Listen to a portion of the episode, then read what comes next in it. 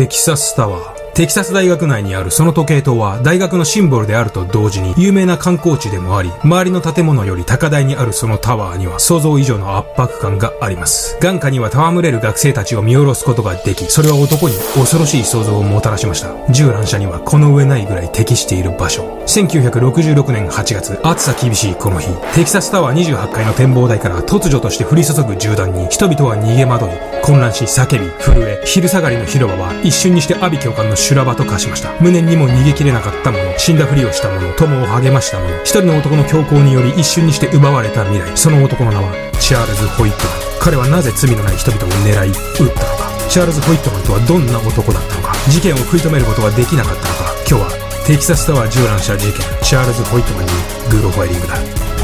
ームでなくなっても知らないぜ。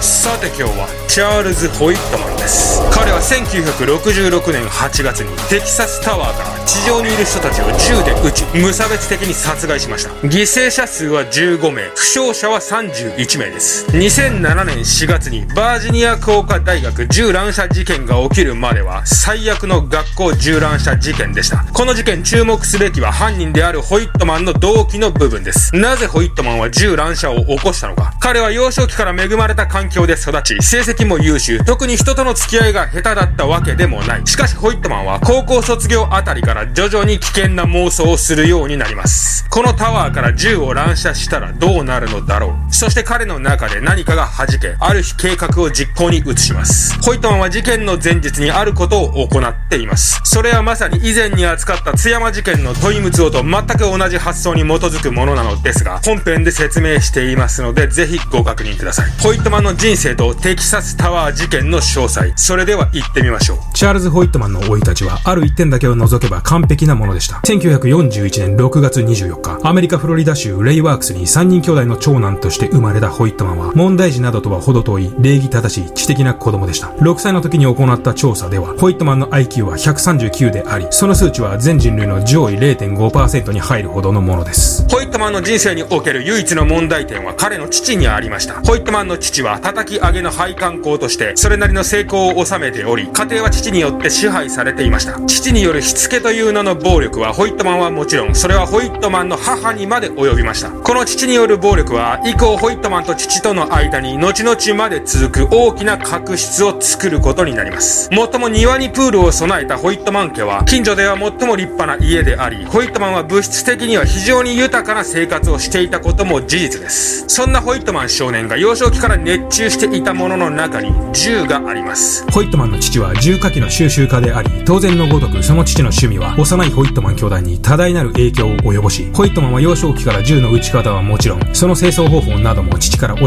込まれていました。定期的に行われる狩りのための家族旅行をホイットマンは心待ちにしていました。養育者である父から受ける暴力と同時に、自分も究極の暴力である銃火器を自在に操れる状況は、彼の中で歪んだ全能感を培い、それは極めて暴力的なイメージとなり、ホイットマンの潜在意識に強く根を張っていました。そのイメージはきっかけさえあれば、いつでも爆発できる種火のごとく、ホイットマンの中で燃え続けていたのかもしれません。高校を上位10%の成績で卒業したホイットマンは、この頃父と喧嘩をし、家を飛び出し、彼はそのまま海兵隊に入隊します。そしてこの海兵隊への入隊こそ、ホイットマンの人生の最大のターニングポイントとなる出来事なのです。海兵隊員としてのホイットマンの成績は良く、彼は新人隊員ながら、全校賞、遠征賞など、様々な賞を獲得し、順調に昇進をし、日々軍務に励むようになります。幼い頃から重火器の扱いに慣れていたホイットマンの射撃の腕は、海兵隊員の中でもズバ抜けており、射撃試験では250点満点中215点という好成績を収めています。さらにゾッとすることに、ホイットマンはとりわけ遠距離からの射撃を得意とし、彼は止まっている標的より、動いている標的を撃つ時の方が、より正確な射撃をしたと言います。1961年9月、さらなる昇進を望むホイットマンは、海兵隊の教育プログラムの奨学金を利用し、テキサス大学に通うことになります。5年後、惨劇の舞台となるテキサスタワーを有するその大学へ、ホイットマンはこの時初めて足を踏み入れます。そしてこのテキサス大学に入学した頃から、順風満帆だったホイットマンの人生に暗雲が立ち込め始めます。高校卒業までは父、海兵隊時代は上官と、ホイットマンのこれまでの人生は、常に絶対的な支配者がいる状態でした。しかし大学入学と同時に彼は軍務から解放され、そこには暴力的な父の存在もない。い、ホイットマンは学業そっちのけでキャンパスライフを楽しみ始めます。ギャンブルにのめり込み借金をし、友人たちと鹿の密漁に行っては逮捕され、羽目を外しすぎたホイットマンの成績はみるみる間に落ち込み、入学から1年も経たずに彼への奨学金は打ち切りとなり、海兵隊からは軍務に戻るよう命令を受けます。またこの頃、ホイットマンは大学で出会ったキャシーと結婚もしています。海兵隊に戻ったホイットマンでしたが、彼は以前とは変わり、その態度はどこか投げやりであり、以前のように昇進を夢見、軍務に励むホイットマンの姿はそこにはありませんでした。海兵隊に戻り、1年も経つとホイットマンは隊の中で賭博を行うようになり、隊員に氷で金を貸し付け、私的な銃の所持をし、その結果軍法会議にかけられ、とうとう海兵隊を除隊されてしまいます。1964年12月、海兵隊を除隊されたホイットマンはテキサス大学に戻ります。大学に戻ったホイットマンは海兵隊員としても大学生としてもうまくいかなかったこれまでの自分の人生を恥ずかしく思うようになり、以降は精力的に勉強に取り組み、社会奉仕活動も積極的に行い、一度踏み外してしまった道を何とか修正しようと試みます。この頃ホイットマンがつけていた膨大な量の日記には、今後自分が価値ある人間になるための計画や身につけるべき特性のリスト、いい夫になるためにはどうすべきかなどの項目が数えきれないほど書かれていました。ホイットマンは自分の人生を立て直そうと必死に努力を重ねていたのです。もっともその反面、ホイットマンは常にイライラし、感触を起こし、妻に当たり散らすこともあったと言います。妻の収入頼りの現在の自分は、過去に理想とした自分の姿とはあまりにもかけ離れ、それはホイットマンの自尊心を大きく傷つけました。自己嫌悪の日々。ホイットマンの中では自己嫌悪と回復できない自尊心が極度のストレスとなって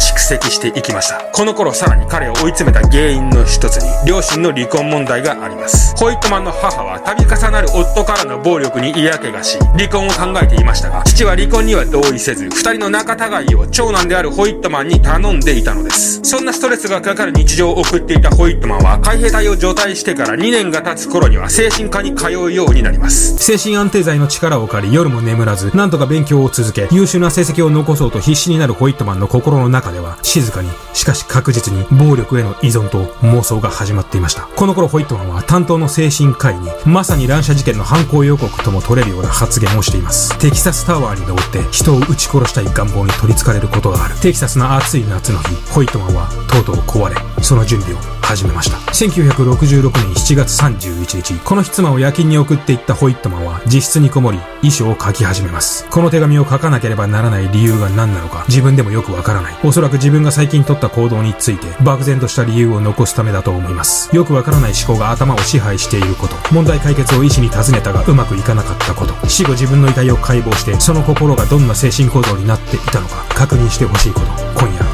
母と妻を殺害しようと思う。ホイットマンは自分がいなくなった後、様々な苦難に直面するであろう母と妻を不憫に思い、殺害しようと考えていたのです。深夜0時過ぎ、ホイットマンの母は自宅アパートのロビーで息子を迎え、自室に案内します。この時の詳細は不明ですが、ホイットマンはタイミングを見計らい、母の背後から首を絞め、その後ナイフで胸を刺し、彼女を殺害したと考えられています。ホイットマンの母は0時30分頃には、すでに死亡していたことが分かっています。母を殺害したホイットマンは、そこに一通の手紙残しています。母の命を奪ってしまいました。自分でも気が動転しています。母の苦しみを和らげるにはこの方法しかないと思っていました。これが最善だったと思います。母の遺体に布団をかけそのまま自宅に帰ったホイットマンは帰宅していた妻の寝顔を確認します。そして素早くナイフで妻の胸を5回突き刺しました。おそらくホイットマンの妻はこの時自分の身に何が起こったのかわからないままこの世を去ったと考えられます。さらにこの時ホイットマンは2通の手紙を書いています。1通は兄弟宛てもう1通は父宛てです。内容は飼っていた犬を引き取ってほしいということ妻への称賛そして父への長年の恨みでした。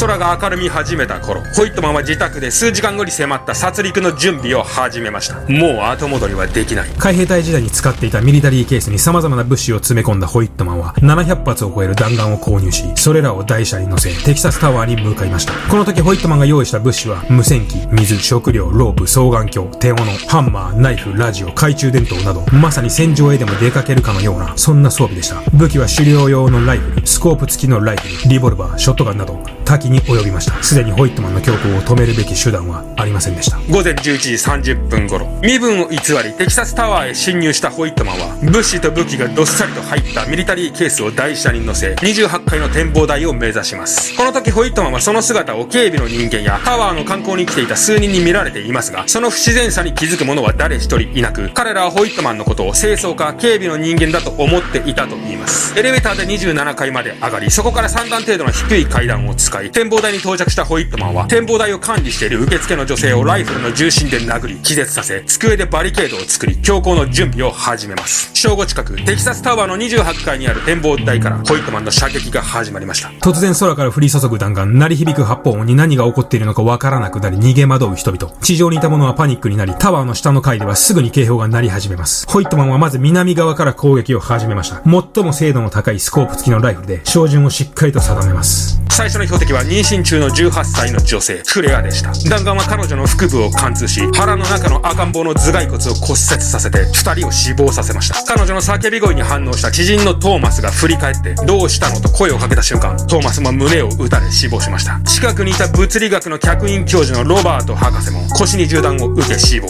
この頃には突然バタバタと倒れる人を見て、周辺のビルにいた者たちも異変に気づき始めています。12時頃、通報によって駆けつけた警察が到着しますが、この時警察はすぐには動けませんでした。攻撃している者が一体何人いるのかわからない。突如として発生する通り魔的犯行に共通するこの状況。以前に扱ったウトヤ島銃乱射事件でも同じ理由により、駆けつけた警官はすぐに島には上陸できませんでした。展望台を自由に動き回り、四方八方に銃撃を続けるホイットマン。他方銅像の裏に隠れながら様子を伺う警察。ここでホイットマンはその恐ろしいほどに正確な射撃の腕を見せます。ホイットマンは隠れる警官の一人をわずか15センチの隙間から狙い撃ちし、殺害しています。幼少期から重火器に親しみ、海兵隊で鍛えられたホイットマンの射撃の腕は本物だったのです。負傷した犠牲者は真夏の日差しの中、ひたすらに死んだふりをし、時が過ぎ去っていくのを待っていました。20分ほどでタワーからは数百発の弾丸が降り注ぎ、銃撃は一旦は終わったかに見えましたが、まだホイットマンは狙いを定めていました。タワーの南側から450メートルほど離れた場所で惨劇を見ていたシュミットは、初めは車の影に隠れていましたが、銃声が鳴り止むと同時に立ち上がってしまいます。次の瞬間、遠くでわずかに聞こえた発砲音とともに、シュミットの胸には血が広がり、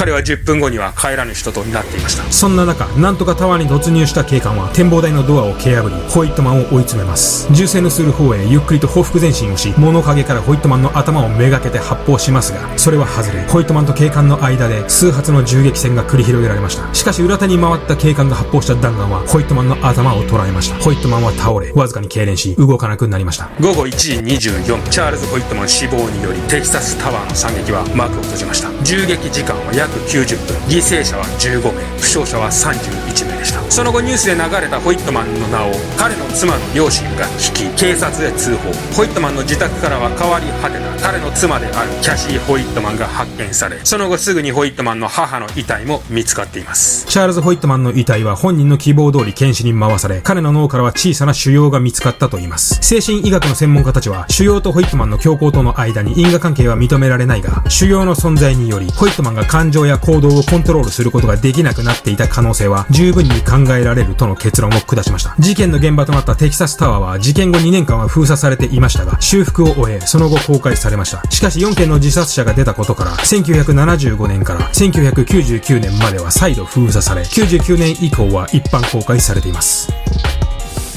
いかがだったでしょうか？テキサスタワー事件。過去に扱った津山事件やウトヤ島のものと似ている部分もいくつかあったかと思います。真面目で努力家で完璧主義な人間ほど、そのタガが外れた時の反動は大きいのも特徴です。ホイットマンはある程度までは自分の人生を何とかいい方向に持っていこうと努力をしていました。彼が強行に走ったはっきりとした原因は不明ですが、脳の腫瘍が原因とも、服用しすぎた薬が原因だとも言われています。犠牲者の方のご冥福をお祈りいたします。えー、前回ですね、プレミア公開というものを初めて利用しまして、まあ非常に良かったと思います。まあ一体感というかライブ感があって、ちょっと鳥肌立ったでしょ。立ってない。なので今後ですね、あの、とりあえず飽きるまでは月1程度でプレミア公開でやろうと思います。まあ時間は前回22時からだったんですけども、まあ何時がいいでしょうかね。21時の方がいいかな。曜日は決めずにやりたいと思います。はい。じゃあ今日はこの辺で。